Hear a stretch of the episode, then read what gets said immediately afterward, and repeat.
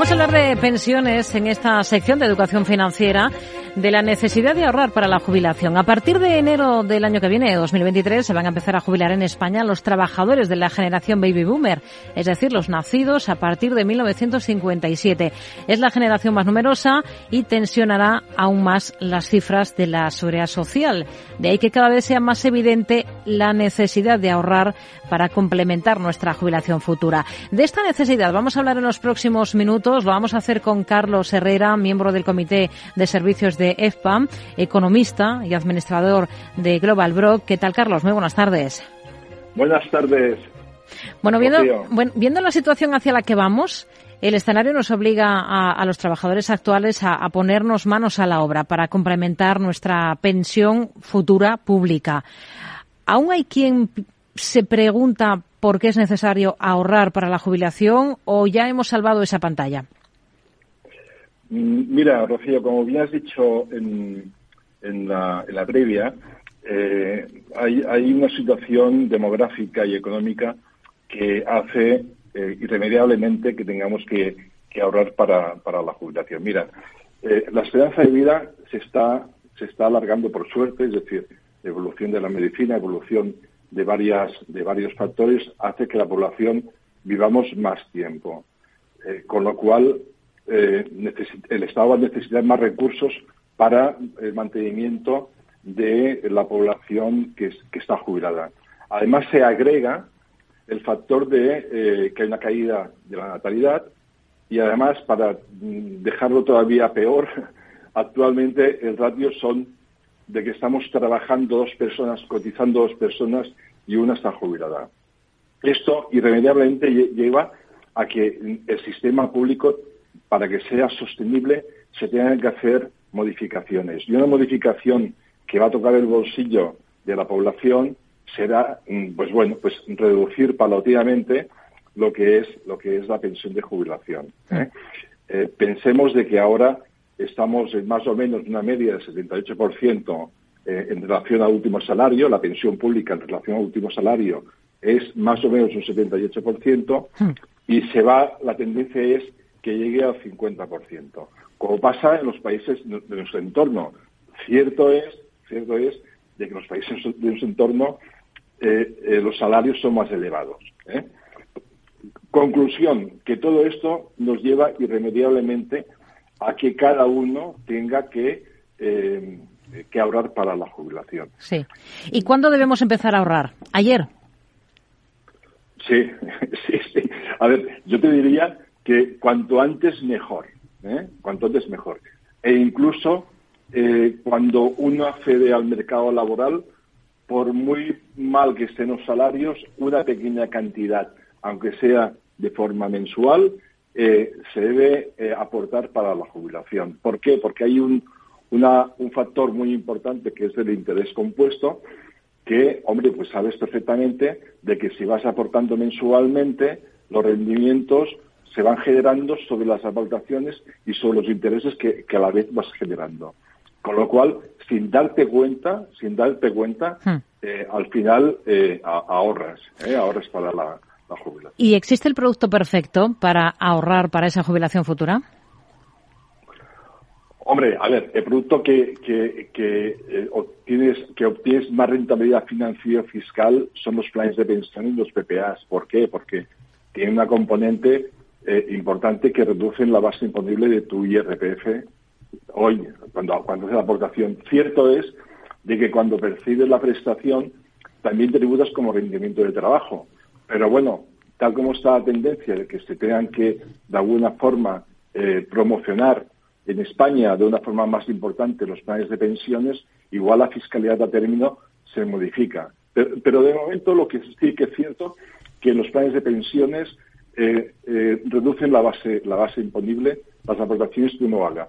Cierto es que la aportación de este año a planes de pensiones y, PPA son es, solamente de 1.500 euros. Es decir, yo creo que el Estado, eh, que sabes que eh, en el mes de julio entró en vigor la ley de promoción de los planes de pensiones de empleo, que me parece totalmente lógico y necesario en este país, porque hay que potenciar el ahorro a, través de la empresa, lo que no pueden hacer es promocionar una ley para cargarse el sistema individual.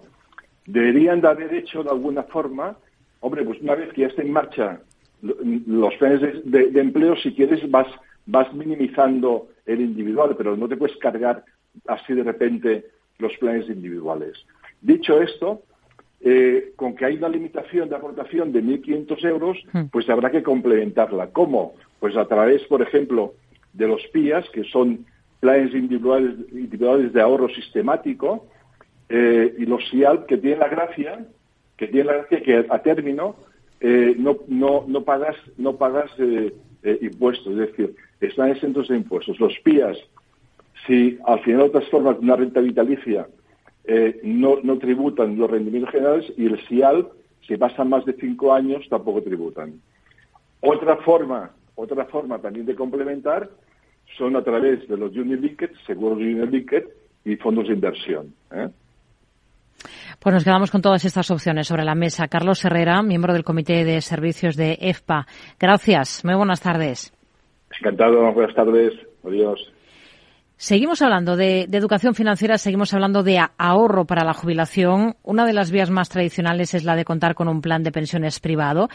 Pero, ¿qué tipo de plan? Hablamos de ello con Juan Luis eh, Sevilla, socio de Luna Sevilla Asesores Financieros. ¿Qué tal? Muy buenas tardes. Hola, muy buenas tardes, Rocío. Feliz Navidad a todos. Igualmente. Bueno, lo fundamental a la hora de seleccionar un plan de pensiones privado es la edad que tenemos, lo que nos falta de cara a esa jubilación. Evidentemente, la, edad, el horizonte temporal es un, es un factor muy importante y sobre todo a la hora de decidir un plan de pensiones. Hay que tener en cuenta que los planes de pensiones son ilíquidos una vez que los inviertes hasta que sucede la contingencia o bien de jubilación o bien otro tipo de contingencias contempladas en los proyectos de cada plan de pensiones.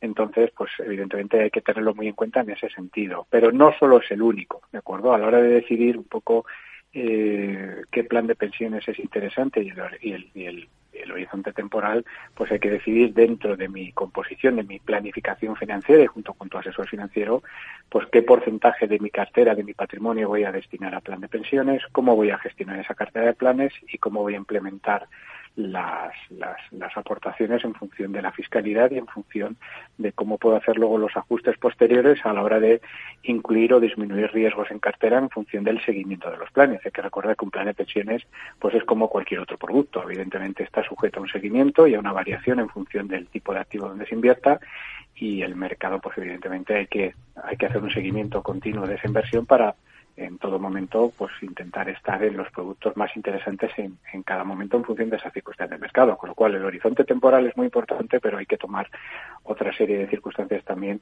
a la hora de decidir qué plan de pensiones y qué tipo de riesgo y cómo complementa o cómo se estructura esa parte de plan de pensiones dentro de mi patrimonio. Claro, hay un montón de factores, ¿no? Que, que como vemos tenemos que considerar a la hora de, de seleccionar, de elegir un plan de, de pensiones, dada esa desincentivación fiscal que ha afectado de lleno a los planes de pensiones privados en España, sobre todo desde el último año, ¿siguen siendo interesantes como vehículo de ahorro para la jubilación?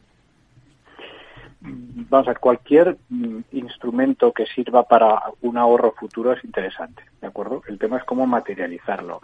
En, España, históricamente, el plan de pensiones única y exclusivamente se ha utilizado por un tema eh, de desgrabación fiscal, hmm. cuando evidentemente es un producto que tiene ciertas bondades como es un ahorro a muy largo plazo para poder complementar como objetivo pues una pensión que normalmente va a ser más baja que cuando estoy en mi época laboral, ¿de acuerdo? Con lo cual ese es el primer objetivo que no hay que olvidar, que es como una cajita que vamos a poner a futuro para complementar y mantener mi nivel de, vida, mi poder adquisitivo en el futuro en ese sentido. Sí que es mm. verdad que evidentemente con la desincentivación fiscal de, que, estamos teniendo en estos momentos, pues el, el plan de pensiones adquiere un menor protagonismo en detrimento de otros productos como los fondos de inversión o otro tipo de productos que bien llevados pues también puede ser una planificación adecuada de largo de, medio y largo plazo de cara también a la posterior jubilación de acuerdo con lo cual pues bueno yo creo que como en todo en un patrimonio hay que tener bien diversificada los instrumentos financieros y uno de ellos es los planes de pensiones pero viéndolo más como un producto financiero no tanto como un producto fiscal. Lo que se ha reducido en los últimos tiempos es una buena parte de esos beneficios fiscales de los planes de pensiones cuando se realizan las aportaciones, pero luego otra cosa es el, el rescate. Tenemos claro que Hacienda tiene mucho que decir a la hora de recuperar ese ahorro, a la hora de rescatar lo que hemos acumulado en ese plan de pensiones para disfrutar una vez jubilados? Totalmente, tiene que decir mucho. Es decir, hay que tener en cuenta que mientras que estamos en la época, la edad laboral, pues en estos últimos años pues ha habido una desgrabación cada vez menor de, de, pensiones, con lo cual nuestra declaración de la renta nos devolvían en función de nuestro marginal pues un porcentaje de lo que aportábamos al plan de pensiones. Esto no quiere decir que esté asento, esto quiere decir que Hacienda a la hora de cuando llega la contingencia pues nos pide todo de golpe en ese sentido. Es un diferimiento de impuestos, no una exención, ¿de acuerdo? Entonces adquiere muchísima importancia tener una muy buena planificación de rescate de los planes de pensiones. Normalmente cuando se llega a la, a la edad de jubilación, pues, si los importes son importantes, pues adquiere muchísimo más importancia. Ver cuándo es el momento adecuado. Normalmente si uno, la pensión futura va a ser más baja que, el último año que has cotizado como, como trabajador, pues normalmente hay que esperar ese plazo para tener pues 12 mensualidades de pensión para que tu renta de trabajo sea más baja y poder rescatarlo a futuro. También hay que ver luego qué tipología de rescate queremos. Si es un, si es un rescate total, pues como sabemos, eh, todas las aportaciones inferiores o, anteriores a 31 de diciembre de 2006 llevan una excepción del 40%, es decir, el 40% del plan no tributa. El 60% va al marginal y si tenemos un marginal alto, pues evidentemente vamos a pagar mucho. Luego puede haber una opción mixta de rescate que una parte puede ser en capital, que bien puede ser esa parte exenta del 40, y luego en forma de rentas que me va a hacer diluir en, ejercicios posteriores la renta. O bien, simplemente, pues una renta mensual que complemente mi pensión y cada año pagaré por la parte correspondiente al, rescate que estoy haciendo. Existen diferentes modalidades. Aquí adquiere mucha importancia una buena planificación y un buen consejo de un asesor financiero o un asesor fiscal, que cuadre un poco pues cuál es la mejor alternativa en cada, en cada caso personal para cada individuo en ese sentido. Aquí la personalización tiene mucho que ver cómo, de cómo rescatar y, de hacerlo bien, hacerlo mal, pues podemos ahorrarnos mucho dinero de mm. cara a Hacienda, con lo cual es muy importante tenerlo claro. Claro, a cada cual le puede convenir una cosa u otra. Mm, las, las aportaciones periódicas a planes de pensiones eh, son la mejor opción siempre. Las aportaciones periódicas, siempre que se vean como una forma de ahorrar y no de gasto, es decir, como una forma de complementar mis, mis ingresos futuros vía pensión, siempre son interesantes, ¿de acuerdo? Se puede hacer aportaciones periódicas a plan de pensiones o se pueden hacer aportaciones periódicas a fondos de inversión. Evidentemente, con la, con la nueva ley, una aportación periódica con, la, con el límite de 1.500 euros, pues queda mm, ciertamente algo reducido en ese sentido. Sí que es verdad que con la nueva regulación en planes de pensiones, con, los nuevos planes de pensiones colectivos o de empleo, pues tenemos la opción de que a través de nuestra empresa o a través de planes públicos tener otros 8.500 euros entre aportaciones personales y aportaciones de la empresa para llegar de tal manera que si uno tiene la suerte de tener un plan de empleo privado, puede aportar a ese plan privado y sumarle a esos 1.500 individuales hasta 8.500 de, de plan de empresa, con lo cual tendríamos hasta una degradación de 10.000 euros. Todo esto al final tiene que ser muy personal y estudiando el caso detallado de cada uno. Pero las aportaciones, digamos, periódicas, trimestrales, mensuales, yo creo que es un buen instrumento de ahorro a medio y largo plazo, sobre todo cuanto antes empecemos, antes cogemos la cultura del ahorro a medio y largo plazo y saber que de cada ingreso que entra mensualmente, parte va a ir destinada a ese ahorro para poder, digamos, compensar la falta de ingresos que tengamos cuando nos jubilemos con la pensión. Juan Luis Sevilla, socio de Luna Sevilla Asesores Financieros, gracias por acompañarnos en este espacio de educación financiera aquí en Mercado Abierto, en Capital Radio. Hasta la próxima. Muy buenas tardes. Muchas gracias. Buenas tardes.